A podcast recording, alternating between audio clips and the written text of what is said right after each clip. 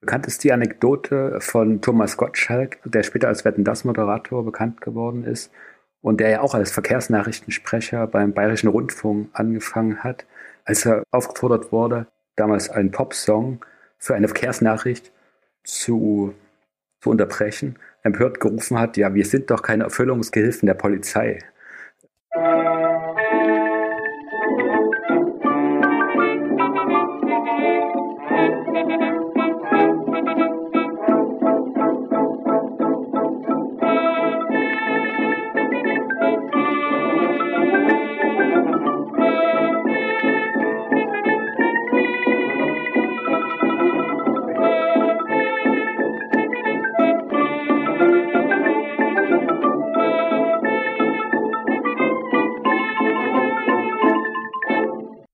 Diese Folge von Geschichte Europas ist eine Auftragsproduktion für die Universität Siegen.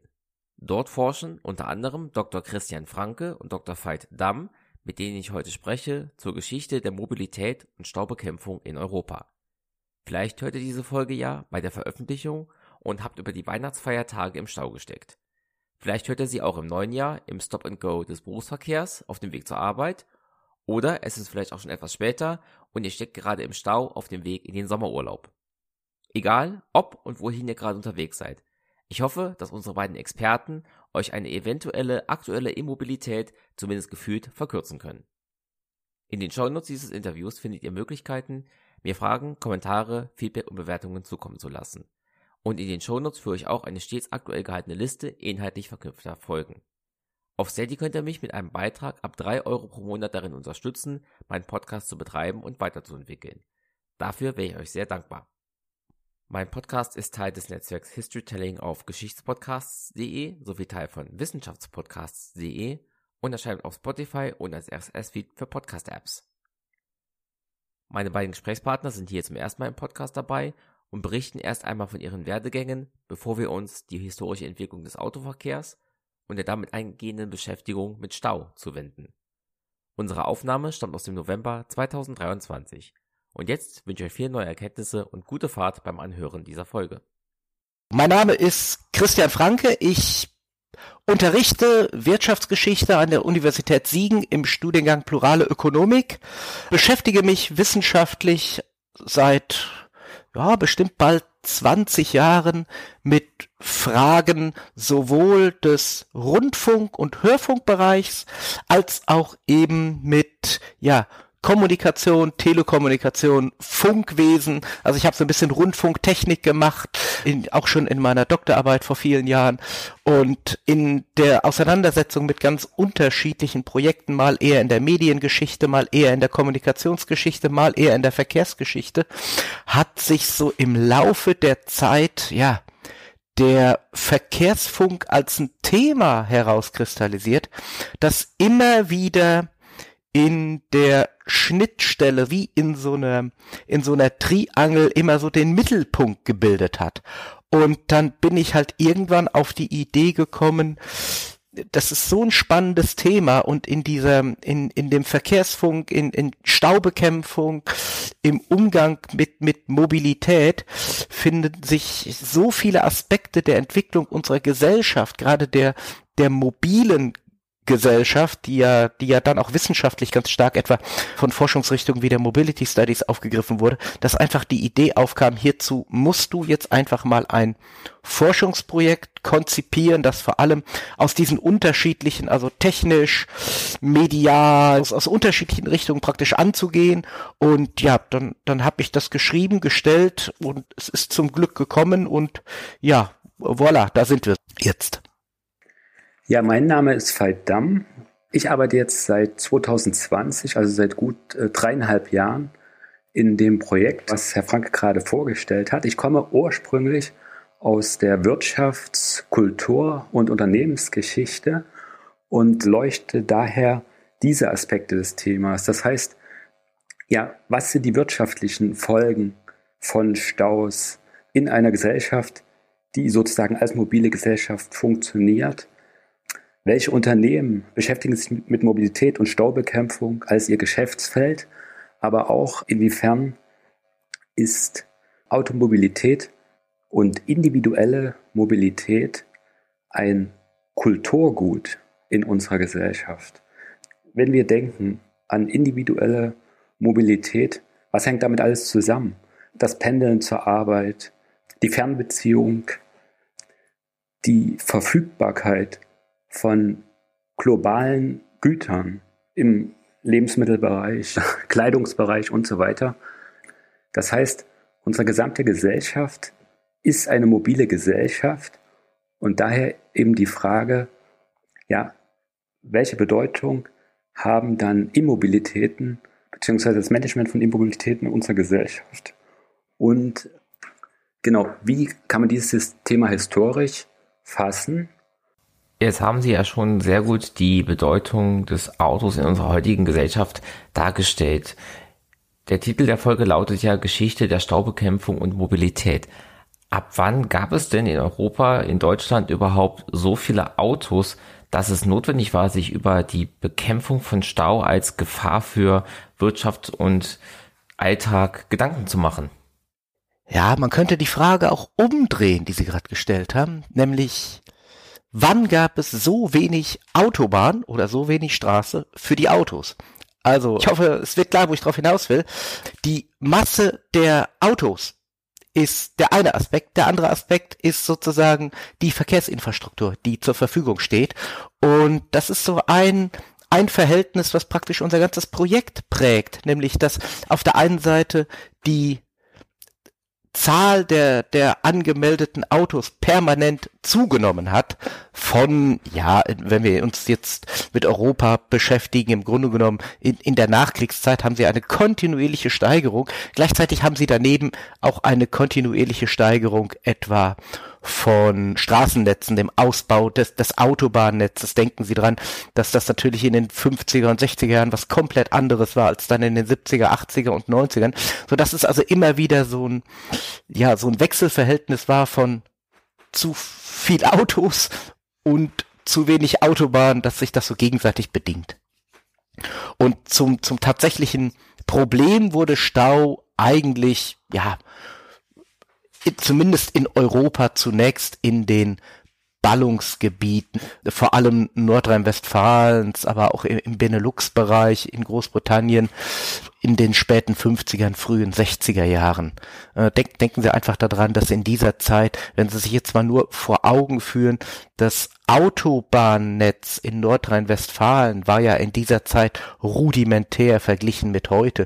Es gab eine, eine zweispurige, also zwei Spuren pro Fahrbahnseite, also vierspurig insgesamt, eine vierspurige heutige A3, die sozusagen von, von Frankfurt Roch nach Köln und dann weiter bis Oberhausen ging. Es gab ein paar Autobahnen im, Ruhrgebiet, dann eine Verbindung nach Norden und das war es auch. Also Stau, das wir ja immer ganz, ganz stark mit, mit, mit Autobahn assoziieren, weil wir das natürlich aus dem Urlaubsstau raus kennen, ist was, was so in den 60er Jahren eigentlich prominent wurde, aufkam und dann auch in den Medien zum Thema gemacht wurde. Genau, wenn man es wirklich auf ein Jahr direkt festmachen wollte für die Bundesrepublik, ist das erste Stauereignis, das tatsächlich äh, Medieninteresse im, im übergreifenden Sinne erzeugt hat, äh, das Jahr 1963, ein sogenannter Megastau äh, von 33 Kilometer Länge in der Ferienzeit. Und der Zusammenhang damals war relativ klar. Die Zahl der Automobilzulassung war seit Mitte der 50er Jahre von un ungefähr 1,5 Millionen auf 8 Millionen äh, gestiegen. Und das Straßennetz mit dem Zuwachs des privaten Konsums an, an Automobilen, das heißt also der, der Anschaffung von privaten Mobilen einfach nicht mitgewachsen. Man hatte das nicht erwartet, wenngleich das Auto gerade in der Zeit des Wirtschaftswunders, das sind ja die 50er Jahre, das Wohlstandsversprechen, das Freiheitsversprechen par excellence war, nur die Straßen waren dafür nicht vorhanden. Wenn man äh, das mit heute vergleicht, wir haben heute in der Bundesrepublik ungefähr 50 Millionen zugelassene PKWs, die Zahl der Fahrzeuge insgesamt ist noch wesentlich höher, sind das kleine Probleme. Aber in den 60er Jahren, als man quasi überrascht war, dass die Freiheit, die das Auto eigentlich versprochen hat, so stark eingeschränkt wurde durch den Stau, war das eben damals ein großes Ereignis im Jahr 63 und hatte entsprechend äh, politische Reaktionen hervorgebracht. Nicht gleich auf Deutsch, auf bundesdeutscher Ebene, aber zumindest in, in NRW. Also wenn man jetzt tatsächlich also ein Jahr rausgreifen würde für den ersten Stau. Jetzt haben Sie ja eben in Ihrer Aufzählung eher westeuropäische industrialisierte Gebiete genannt, also Benelux und NRW. Wir sind in den 60er Jahren unterwegs, also auch während des Kalten Kriegs war Staubekämpfung, individuelle Mobilität und auch ja das Versprechen dieser Freiheit auch etwas, was in den osteuropäischen Staaten relevant war.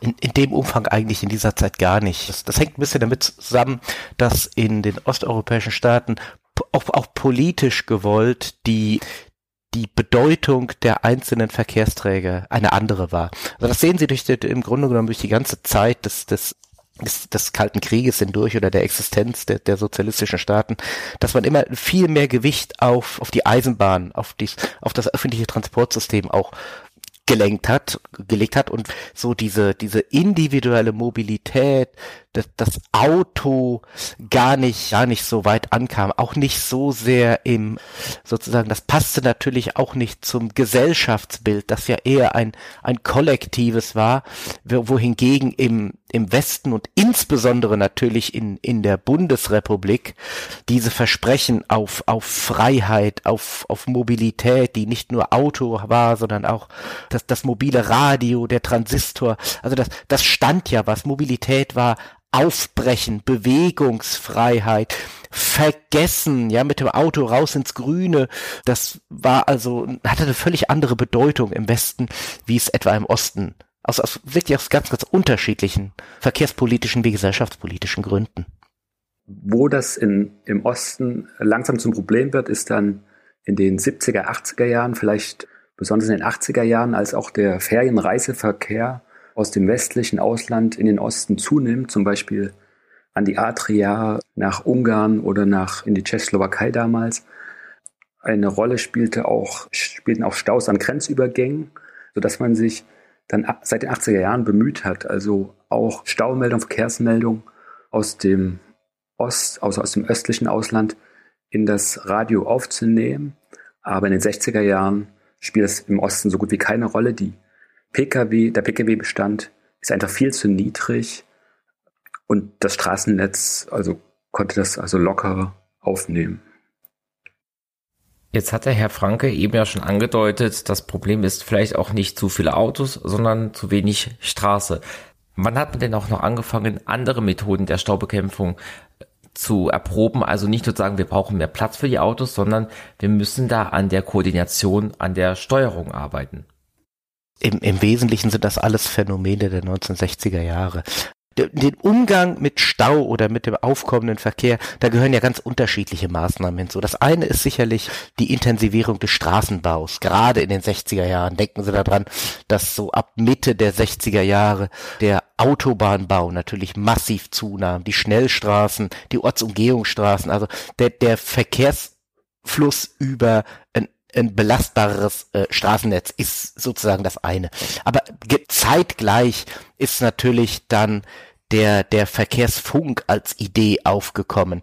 Auch natürlich ein bisschen dadurch bedingt, dass man erst in den, ja, das ging so späten 50er, frühe 60er Jahre los, eben durch die Erfindung des Transistors, durch überhaupt die Möglichkeit, die technische Möglichkeit, stabilen Empfang in einem, in einem Auto, in einem, einem mobilen Empfänger äh, hinzubekommen, schuf eigentlich erst so in den 60er Jahren die Möglichkeit, dass dann der, der Verkehrsfunk, Verkehrsrundfunk überhaupt ins Gespräch kam.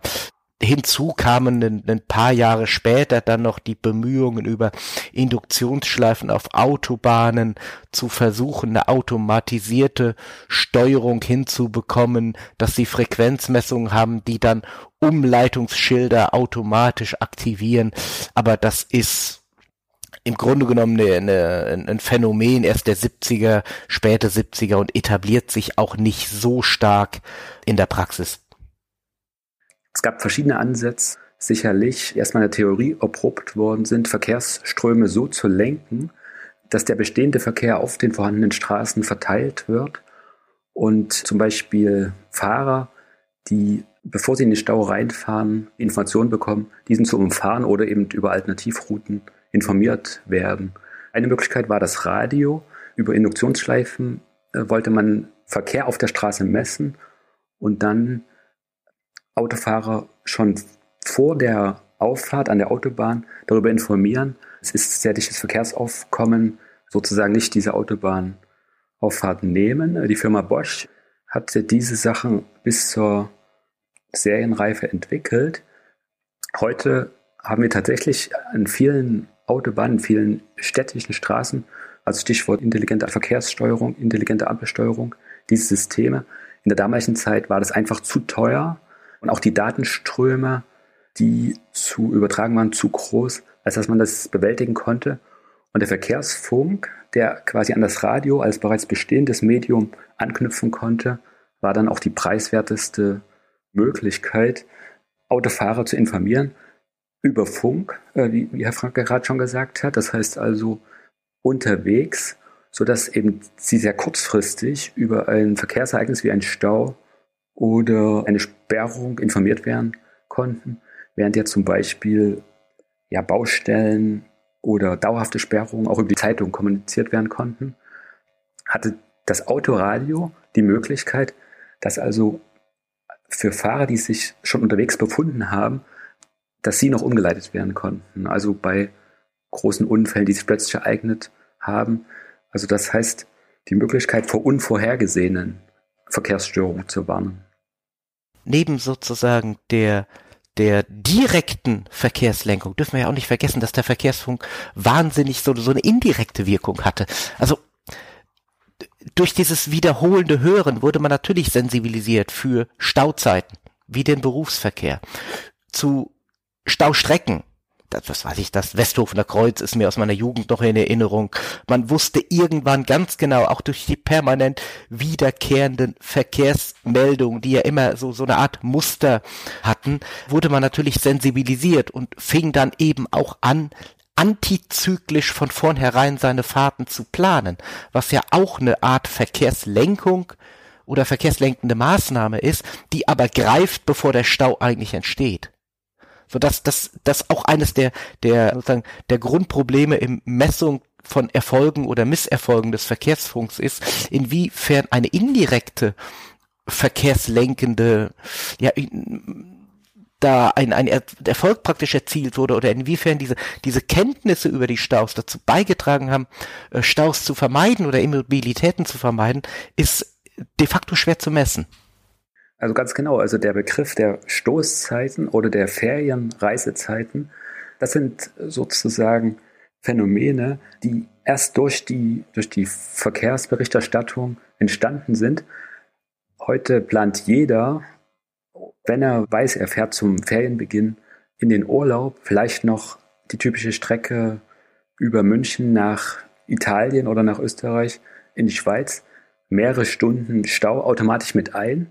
Das sind dann Prozesse, die sich die, die Gesellschaft, die, die sich die massenmobile Gesellschaft erst aneignen musste. Das ist also keines für uns heute selbstverständlich, war das in den 60er Jahren nicht so. Und das Gleiche gilt für den Berufsverkehr. Ganz zu schweigen, was eben gerade gesagt worden ist, dass bestimmte Strecken eben eine extrem hohe Stauanfälligkeit aufweisen. Heute würde man sagen, wenn man auf Frankfurt zufährt, steht man immer im Stau. Kann man damit rechnen, man steht immer im Stau. Auch das sind Aneignungsprozesse, die sozusagen im Laufe der Zeit entstanden sind und so ein bisschen auf die Schattenseiten der Massenmobilität äh, verweisen. Jetzt haben Sie eben die Autofahrer als mögliche Akteure genannt, die quasi von selbst auch reagieren, es könnte da Stau sein, ich versuche den zu umfahren. Welche anderen Akteure gab es noch neben dem Rundfunk, die daran Interesse hatten, dass es keinen Stau gibt? Natürlich vor, vor allem die Verkehrspolitik und die Verkehrsplaner. Denn und, und sozusagen auch die auch die Wirtschaftspolitik, also die, die, die Politik allgemein, weil sie haben natürlich Stau bedeutet wie Herr Damm ganz einleitend schon gesagt hat in seiner, in seiner Vorstellung, Stau bedeutet ja auch Zeitverlust, bedeutet Geldverlust. Stau bedeutet als, als neues Phänomen sozusagen heutzutage sagen, muss man ja auch sagen, Stau bedeutet ja unnötige CO2-Emissionen. Also Stau war schon immer ein politisches Thema, weil Stau eben auch Kosten erzeugt. Und von daher haben sie sozusagen, sie haben die Politik drin, sie haben den, die, die Polizei drin, sie haben natürlich auch Wirtschaftsverbände und sowas drin, weil wenn sie ein Fuhrunternehmen haben zum Beispiel, dann kostet sie der Stau schlichtweg Geld. Arbeitszeit, Sprit etc. Automobilclubs natürlich, die eine Bedeutung haben. Der Rundfunk hat es mit eingenommen, der, der Fahrer selber. Also Sie sehen, man hat einen, einen breiten gesellschaftlichen, politischen, wirtschaftlichen Pool an Interessenten, die sich für, für die Lösung von Immobilität stark machten. Zu erwähnen wäre außerdem die Wissenschaft, also die Ingenieurwissenschaft, als ein Akteur, der in der Verkehrsforschung natürlich einen ganz wesentlichen Anteil daran hat, dass wir überhaupt eine mobile Gesellschaft sind und gleichzeitig immer weiter äh, versucht hat, Verkehrsinformationssysteme zu verbessern, die Möglichkeiten der Datenübertragung über Verkehrsinformationen, über Verkehrsstörungen zu verbessern, zu verschnellern. Das ist eigentlich das Wichtigste, die Informationen genauer und zuverlässiger zu machen. Wir alle kennen die Verkehrsmeldungen im Radio, die sich auf Staus beziehen, die längst vorbei sind. Man fährt zitternd, weil man schon unter Zeitdruck ist, auf die Staustelle zu nimmt vielleicht eine Umleitung, sieht dann, wenn man die Umleitung genommen hat, ah, der Verkehr rollt, ich hätte gar nicht runterfahren müssen. In anderen Fällen erhält man meist die Staumeldung dann, wenn man bereits im Stau steht und kann dann praktisch nur noch etwa also entnehmen, wie lang der Stau ist, wie lange man ungefähr braucht, bis es weitergeht. Der Kampf, Verkehrsinformationen so zuverlässig zu machen, dass man planen kann, ist ein Kampf, den die Wissenschaft, also vor allen Dingen die Verkehrs Verkehrsingenieurswissenschaft, seit den 60er Jahren führt.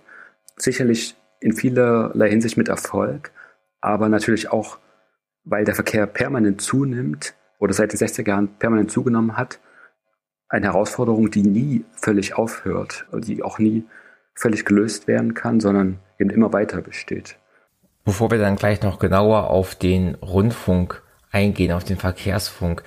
Wir hatten ja eben schon NRW und Benelux erwähnt. Wir sind also auch in einem Gebiet, wo wir über innereuropäische Kooperation, innereuropäische Standards nachdenken müssen. Wann hat man denn angefangen, auch da so miteinander zu kooperieren, dass man sicherstellen konnte oder sicherstellen wollte, dass zwischen den Ländern keine Staus entstehen, dass die geöffneten Grenzen nicht bedeuten, dass man den Stau einfach von einem Land in das nächste verlagert.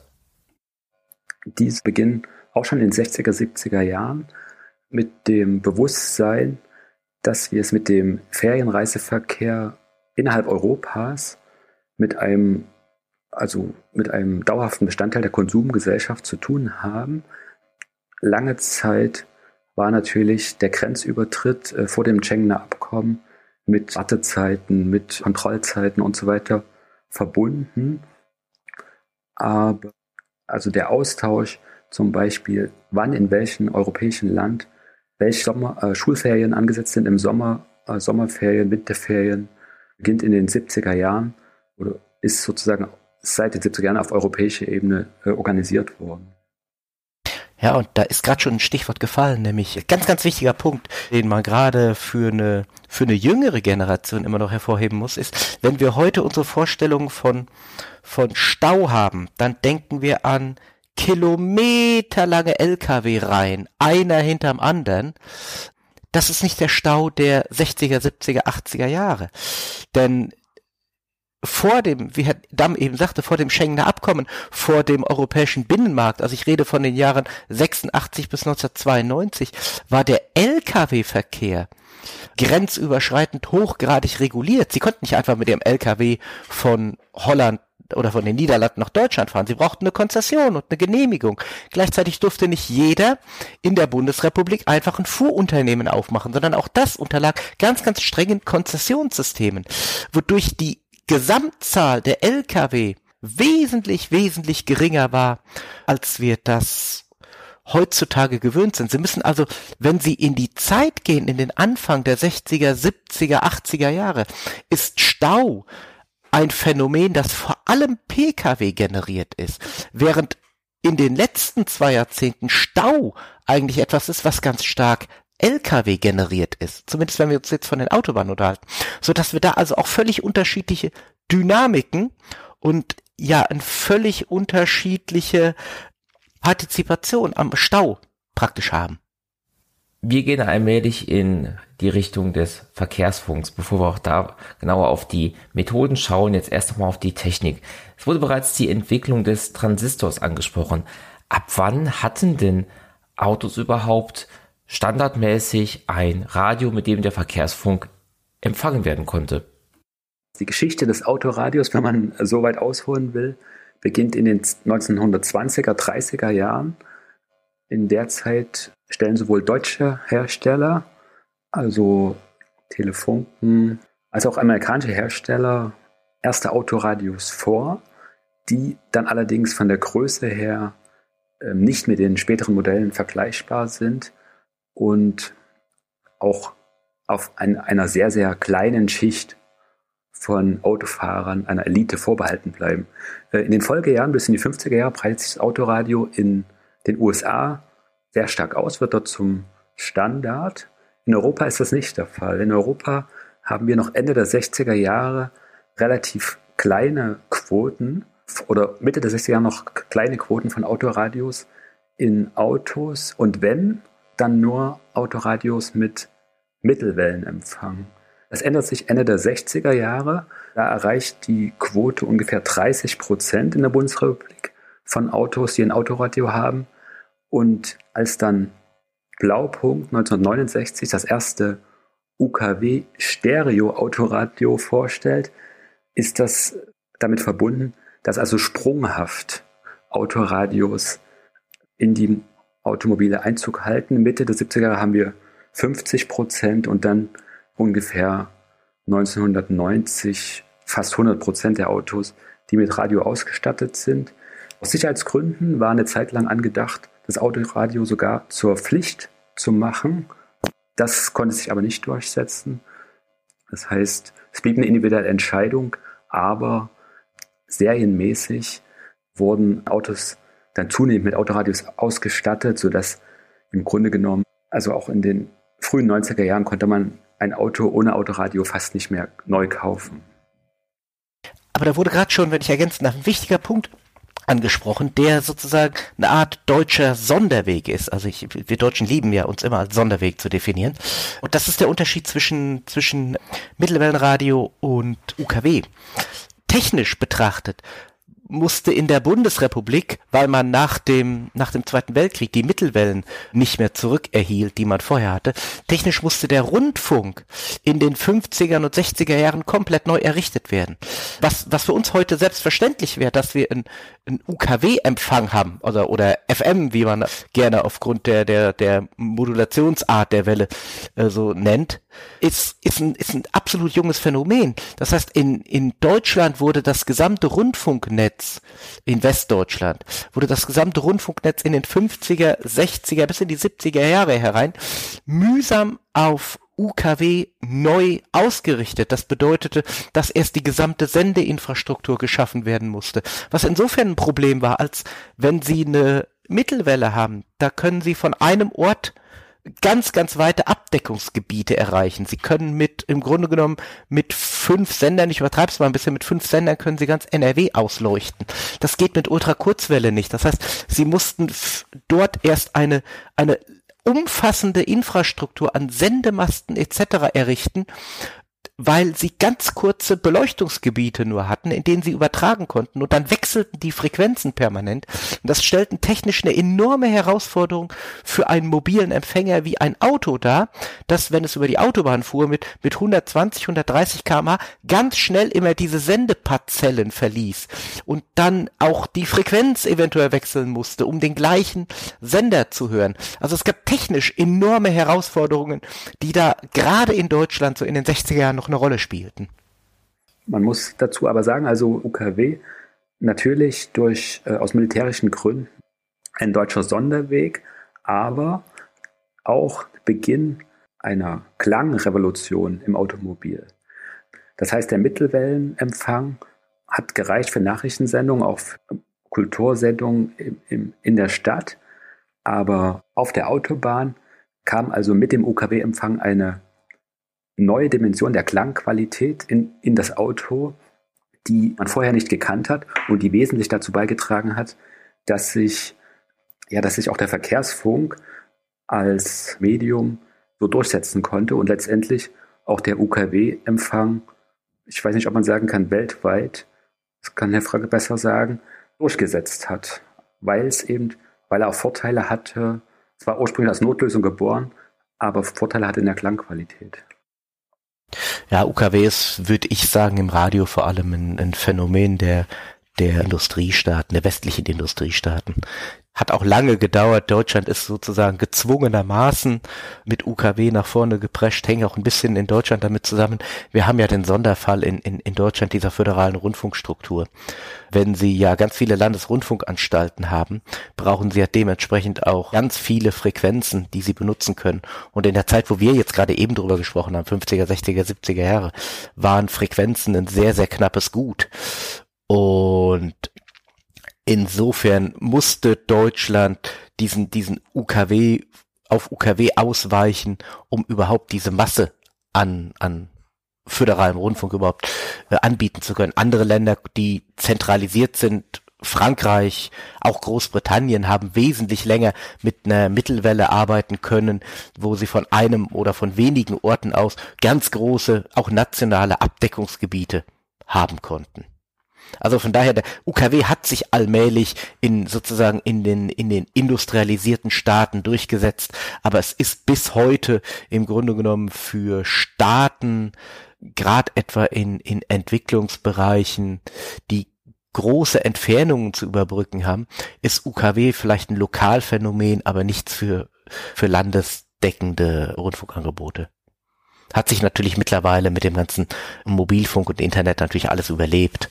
Aber sozusagen als, als Radiogrundlage UKW ist eigentlich ein, ein Industriestaatenphänomen. Naiv gesprochen würde ich jetzt aber vermuten, dass doch so ein regionales UKW sinnvoller ist. Also es ist auch gut, wenn der WDR nur NRW bespielt. Warum sollte es ein zentraler Sender in Hessen sein, wo ich die Verkehrsnachrichten von Stuttgart, Köln und Hannover gleichzeitig versenden kann? Ja, das ist eine, so ein bisschen auch die Frage, auf was Sie eigentlich für, für Verkehrsnachrichten raus wollen.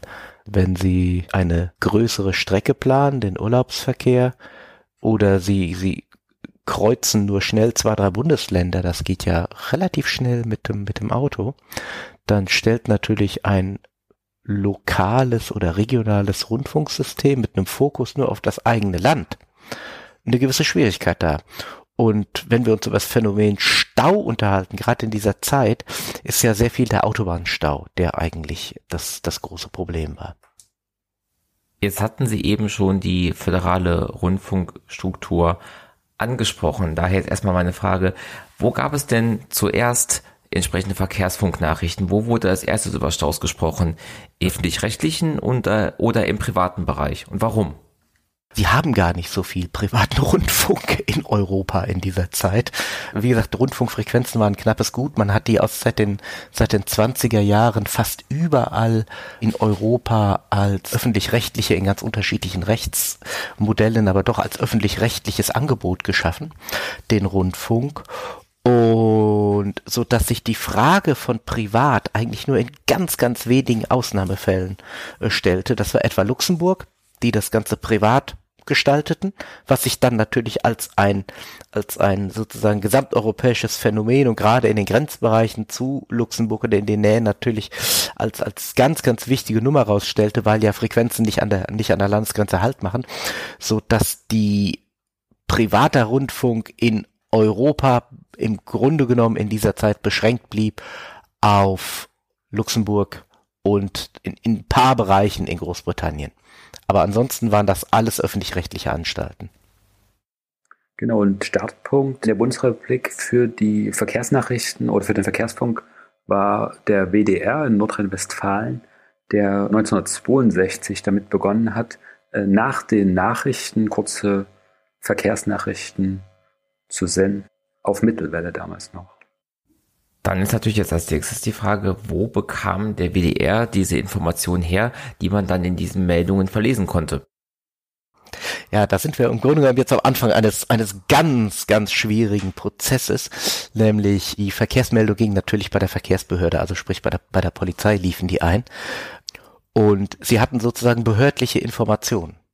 Und gleichzeitig haben sie einen Rundfunk gehabt, der behördlich unabhängig war. Das ist ja die, eines der Grundkonzepte des öffentlichen Rundfunks ist, dass er ja äh, unabhängig von Politik und vom sozusagen von staatlichen Gremien oder weitgehend unabhängig gestaltet worden ist. Und hier mussten im Grunde genommen ganz früh Verbindungen hergestellt werden zwischen der Polizei, die ihre Nachrichten und ihre Informationen übermittelte an die Rundfunkstation, die sie dann sendete. Und da, da ist natürlich überall sind, sind sozusagen Schwierigkeiten drin. Da prallen also Welten aufeinander. In, inwiefern soll jetzt die Polizei ihre Meldungen in der Rundfunkstation, wie sollen die da hinkommen?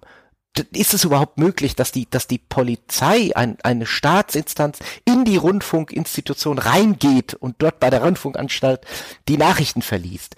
Ist es sozusagen die Freiheit des, der, der Rundfunkanstalt, die Information journalistisch aufzuarbeiten, oder ist es eine behördliche Meldung, die im Stil der, der Polizeinachricht, auch der behördlichen Sprache, gesendet werden muss? Und da gab es am Anfang ganz lange und schwierige Abstimmungsprozesse, bis sich im Grunde genommen ja Kooperationsformen herauskristallisiert haben, wie etwa eine journalistische Aufarbeitung der, der Verkehrsnachricht, die eigentlich von der Polizei kam, dass die Rundfunkanstalt eine, eine, eine Sendebox in, bei der Polizei bekamen. Also es waren Findungsprozesse am Anfang zwischen unterschiedlichen Institutionen, ihren Eigendynamiken und natürlich auch ihren eigenen Vorstellungen von, von Souveränitäten in ihrem jeweiligen Bereich.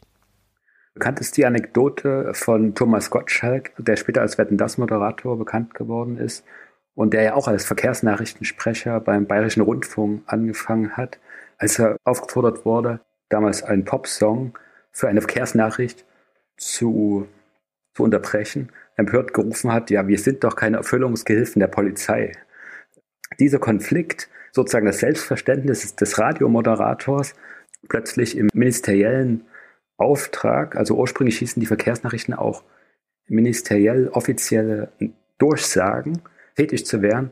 Das ist also ein Konflikt, der in dieser Zeit entsteht und der gut zehn Jahre dauert, bis sozusagen das zum Allgemeingut wird, dass das was ganz Normales wird, dass Verkehrsnachrichten im Radio verlesen werden und wo natürlich auch Generationen aufeinandertreffen. Also Sie müssen sich das so vorstellen, in den, in den 60er Jahren war der, war der Hörfunk, also das Radio, war eine Institution, die einen hohen kulturellen Anspruch hatte. Das, das Radioprogramm der 60er war ja noch nicht, was wir heute kennen, leichte Popmusik, Unterhaltung, mal hier ein Scherzchen, da ein Scherzchen, Interview, sondern es ging um um hohe Kultur. Es wurden Radiodramen gespielt, Beethoven-Konzerte, Reportagen gemacht. Die Rundfunk hatten ihre eigenen Orchester, die spielten. Es gab Literaturlesungen im WDR-Programm.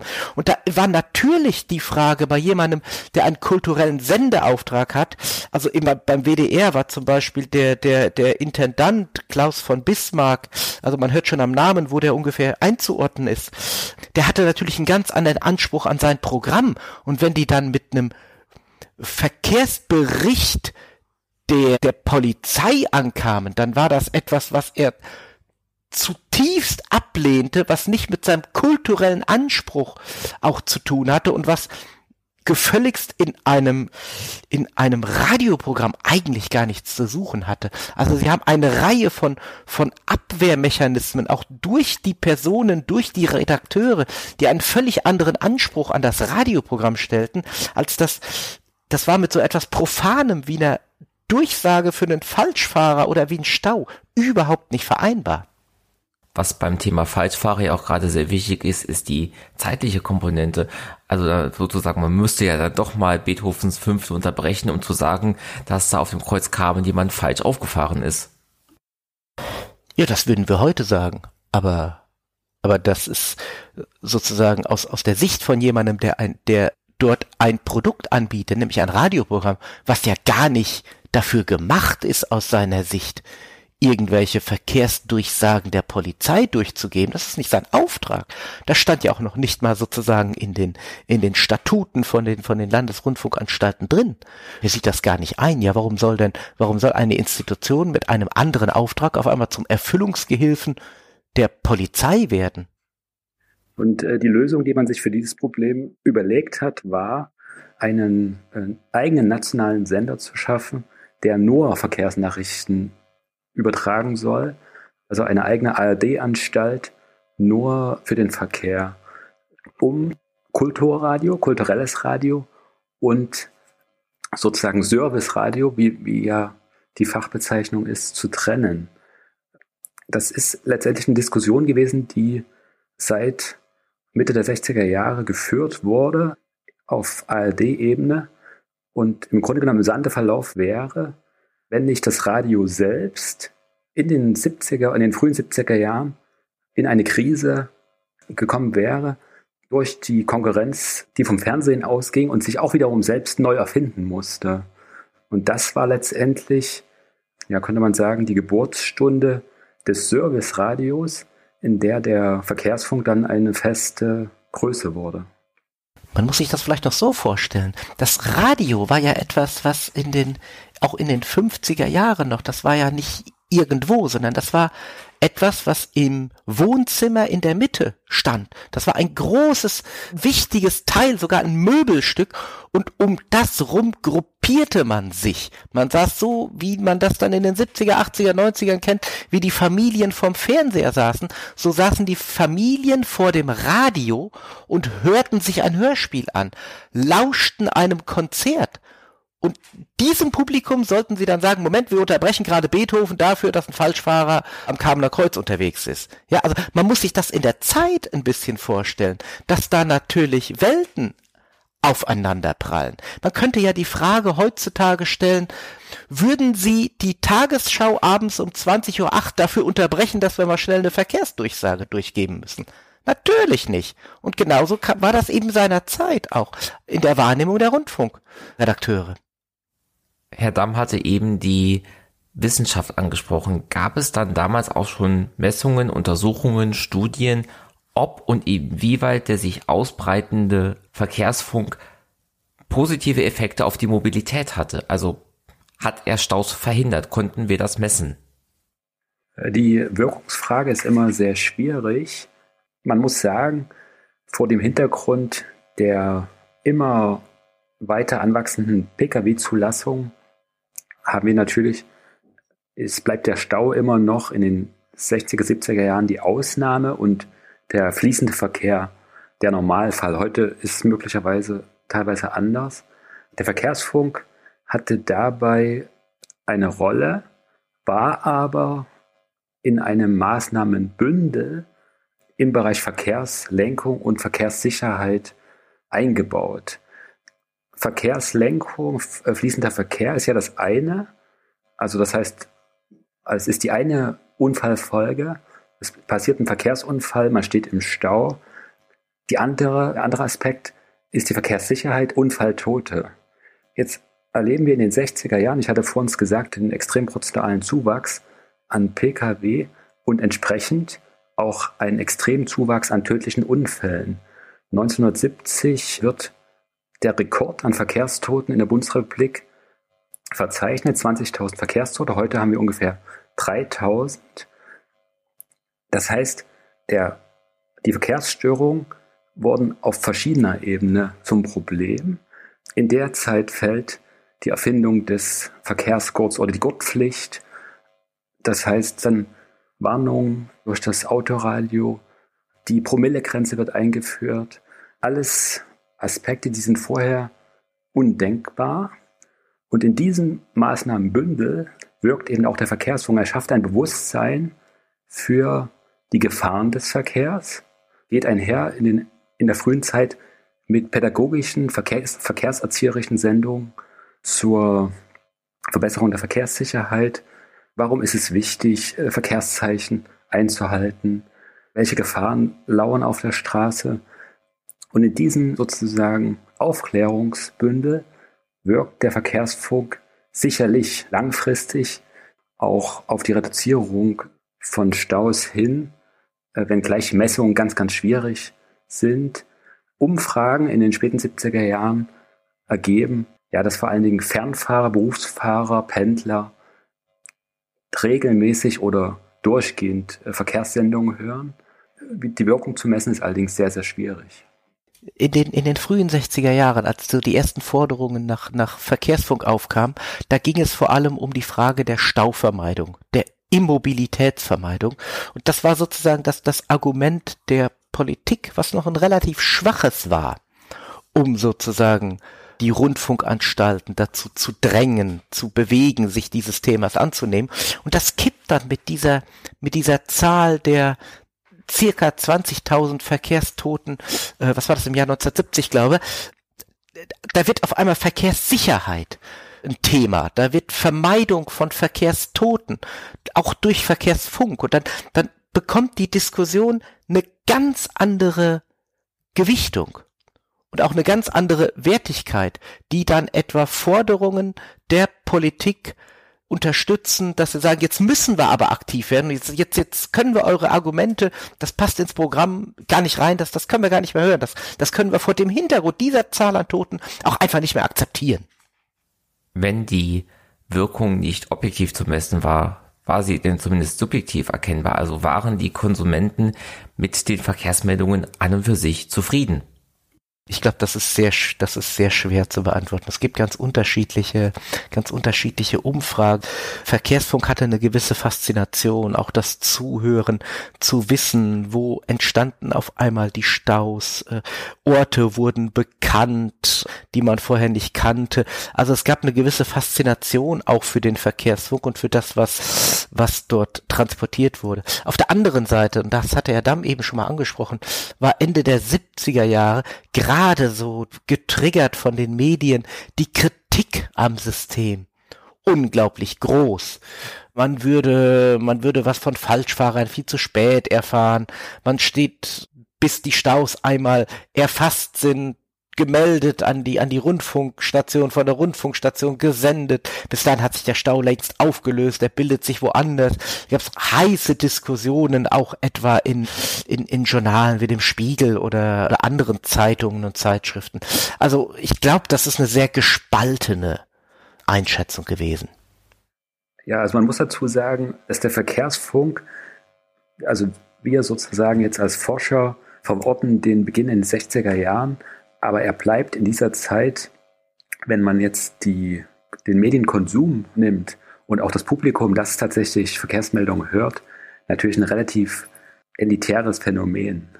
Viele, wie gesagt, hatten gar kein Autoradio, wohnten nicht in Regionen, wo es empfangen werden konnte und so weiter und so fort. In den 70er Jahren, als der Verkehrsfunk immer bekannter wird und auch eine Selbstverständlichkeit wird, in dem Moment steigt auch die Kritik und sozusagen der Anspruch an die Qualität von Verkehrsmeldungen, an die Zuverlässigkeit der Durchsagen wächst eben in dem Maße, in dem auch die Bedeutung zunimmt. Ein wichtiger Kritikpunkt war, dass also die Verkehrsredaktion, die in der Zeit in den Landesrundfunkanstalten, also WDR, Hessischer Rundfunk, Bayerischer Rundfunk, äh, schon eine Größe einnehmen von acht oder zehn Redakteuren im Verhältnis zu dem Aufwand eine zu geringe Qualität oder zu geringe Zuverlässigkeit bei den Meldungen erzeugen. Da sind aber auch andere Probleme angesprochen, nämlich Probleme, dass das Radio als Medium und das Verlesen von Staumeldungen durch den, durch den Radiomoderator in gewisser Weise ineffizient ist. Das heißt, für die individuelle Reiseroute waren die Meldungen häufig natürlich nicht passgenau. Die Zeit nach den Nachrichten beim Deutschlandfunk 120 Sekunden war nicht ausreichend, um alle wichtigen Verkehrsmeldungen durchzusagen. Der Stau ereignet sich um 10.10 Uhr 10 als Beispiel, also kurz nach der Durchsage. Das heißt, die nächste Möglichkeit, dass er durchgesagt wird, ist nach den nächsten Nachrichten 11.02 Uhr und dann für eine bestimmte Anzahl von Hörern nicht mehr nutzbar. Das ist Kritik, die kommt in dieser Zeit auf und das ist Kritik, die direkt auch in ein neues Zeitalter führt, das digitale Zeitalter.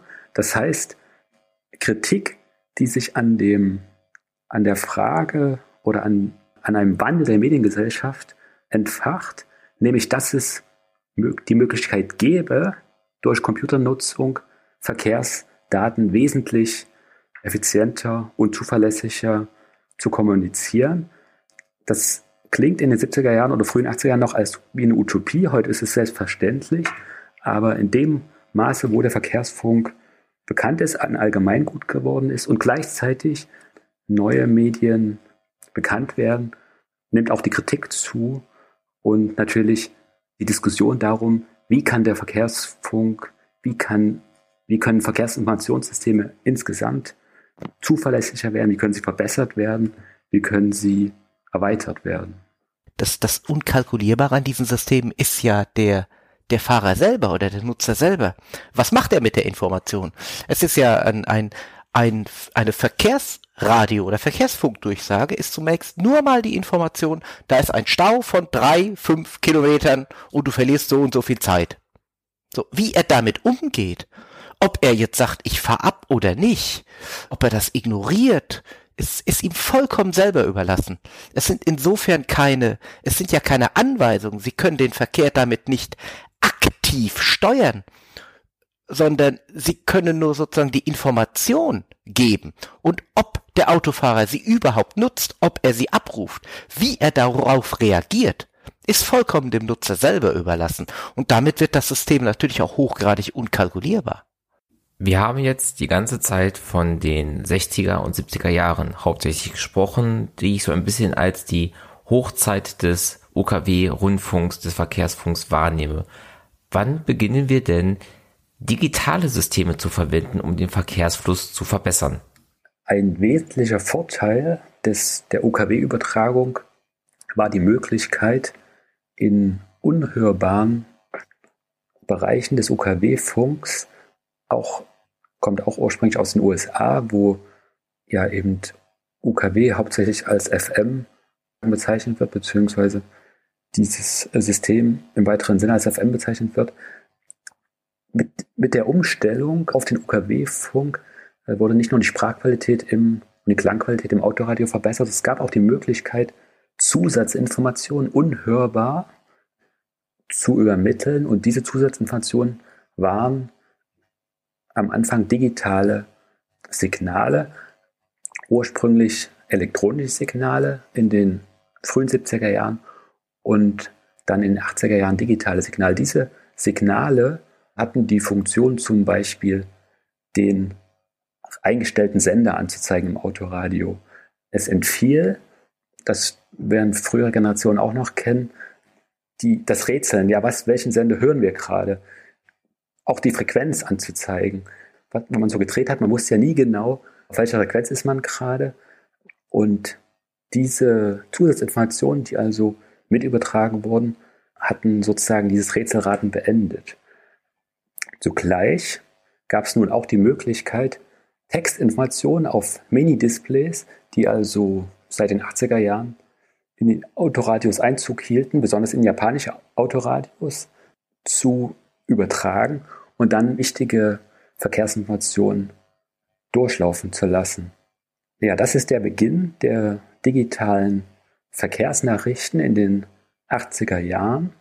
Und überraschenderweise, auch wenn man denken könnte, die digitalen Medien haben hier das Radio verdrängt oder dem Radio Konkurrenz gemacht, es war andersrum. Das Radio selbst, der öffentliche Rundfunk selbst, begann damit, digitale Systeme aufzubauen im Bereich der Verkehrsinformation, um das eigene Programm zu entlasten und das eigene Programm attraktiver zu machen, zu erweitern.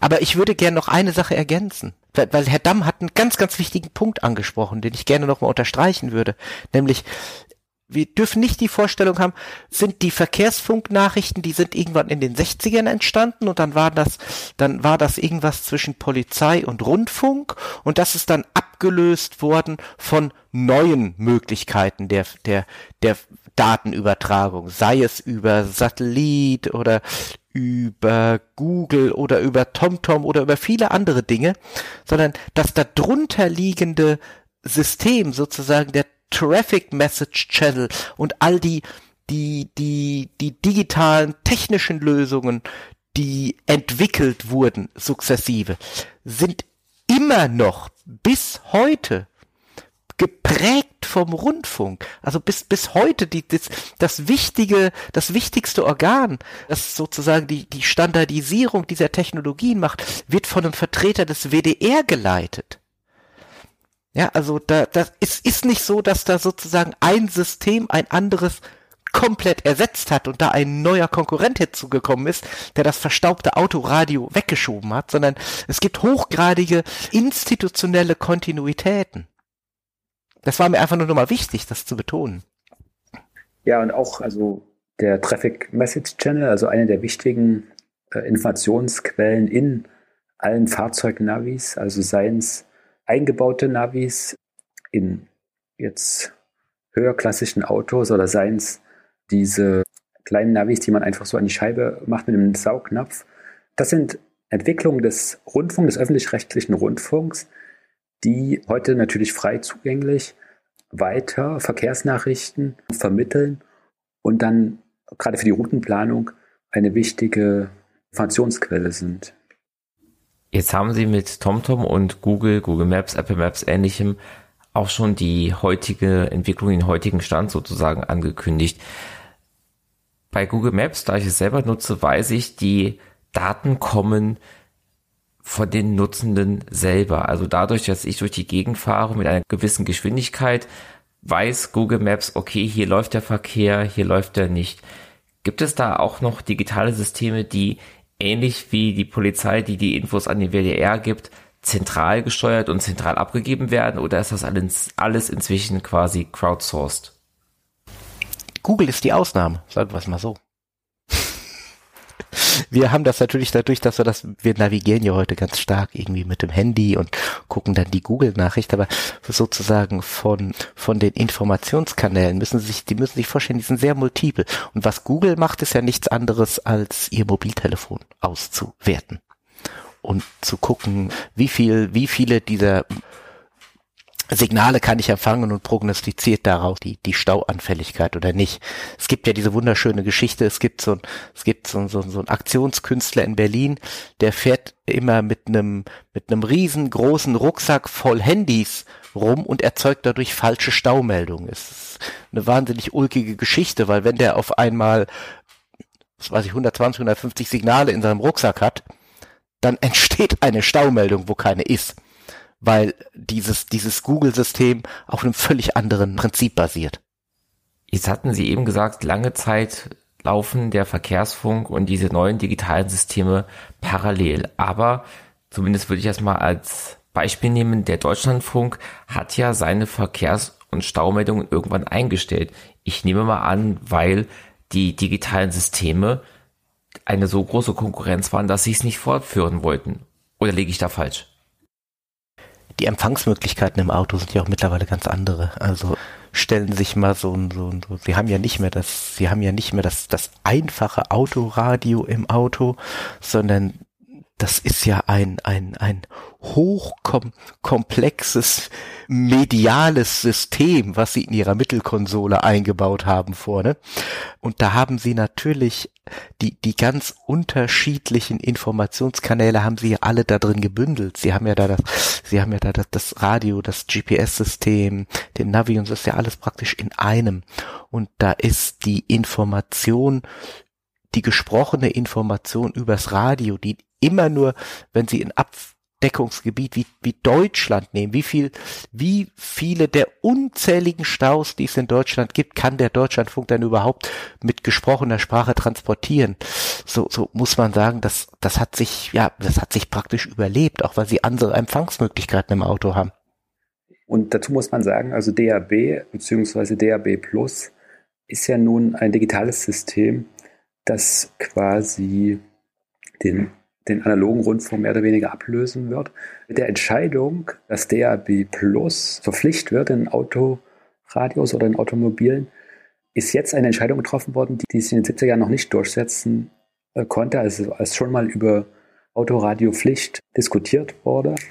Und ja, also mit DAB sind dann natürlich nochmal, also wird die Verkehrsmeldung Qualität eben nochmal viel, viel besser werden, sodass dann praktisch ja jetzt auf digitaler Ebene eben andere Informationsmöglichkeiten auch vom öffentlich-rechtlichen Rundfunk zur Verfügung stehen und dann sozusagen auch da wieder die Konkurrenz aus dem eigenen Hause kommt.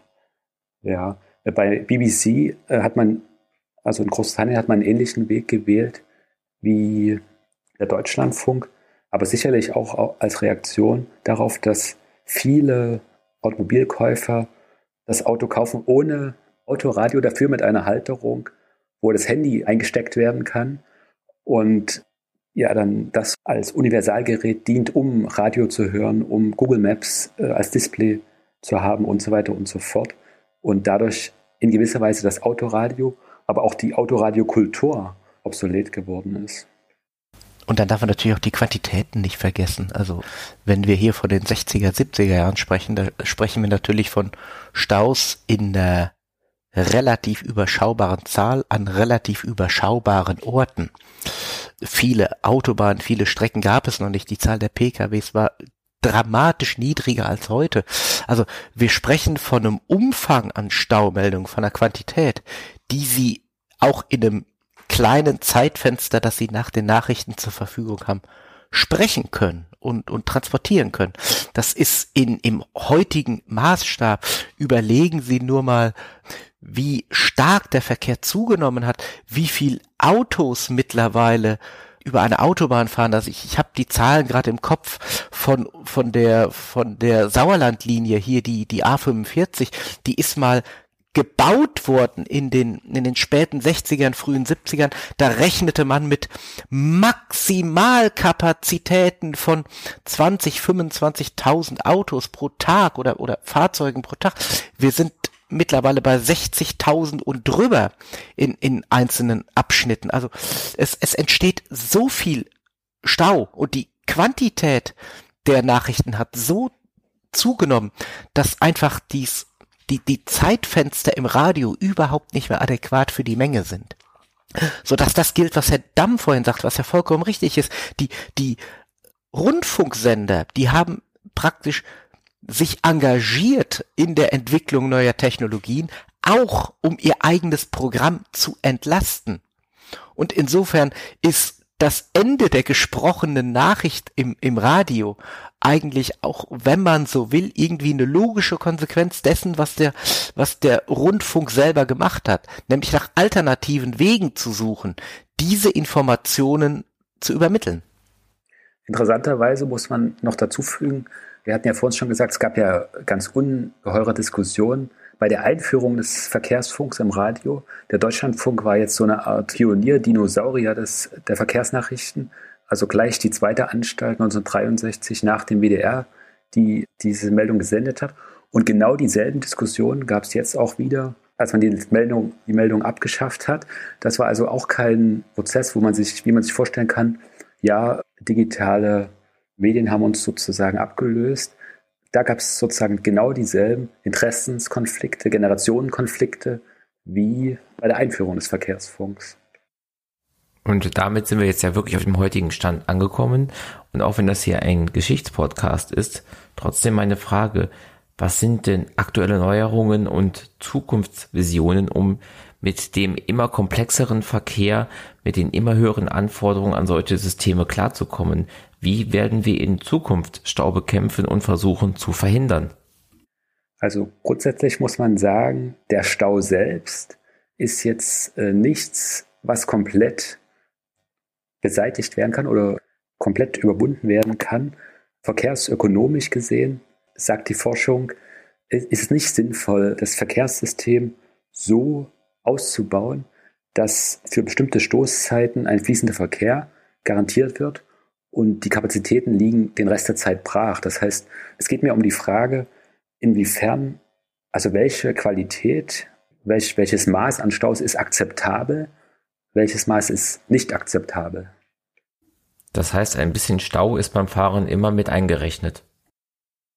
So könnte man es wahrscheinlich sagen, ja. Also das, das lehrt ja auch der Blick in die jetzt in diese sechs, sieben Jahrzehnte, dieses, diese, wo, wo es dieses Thema gibt oder fünf Jahrzehnte, dass, dass es immer so eine Art Katz und Maus Spiel ist. Also man, man wird das Problems Stau nicht her.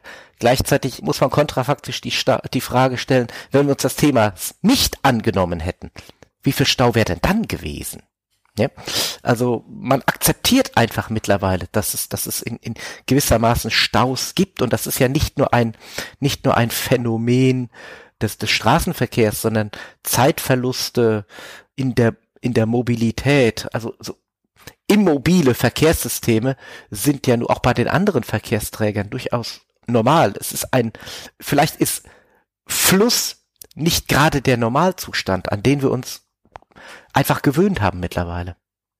Jetzt haben wir uns in dem Gespräch sehr auf Deutschland und innerhalb von Deutschland nochmal sehr auf NRW konzentriert und auch eben schon gesagt, dass zumindest bis 1990 in den osteuropäischen Staaten ein ganz anderes Prinzip stattgefunden hat. Jetzt sind wir in einem wirklich miteinander vernetzten Europa. Wir haben den europäischen Wirtschaftsraum angesprochen. Sind diese Entwicklungen, über die wir gesprochen haben, einem einer Hochzeit des Verkehrsfunk, einer Zeit der Parallelität und jetzt einem immer wichtiger werdenden digitalen. Ist das etwas, was jetzt inzwischen europaweit gleich ist oder gibt es da immer noch große Unterschiede zwischen unterschiedlichen Ländern?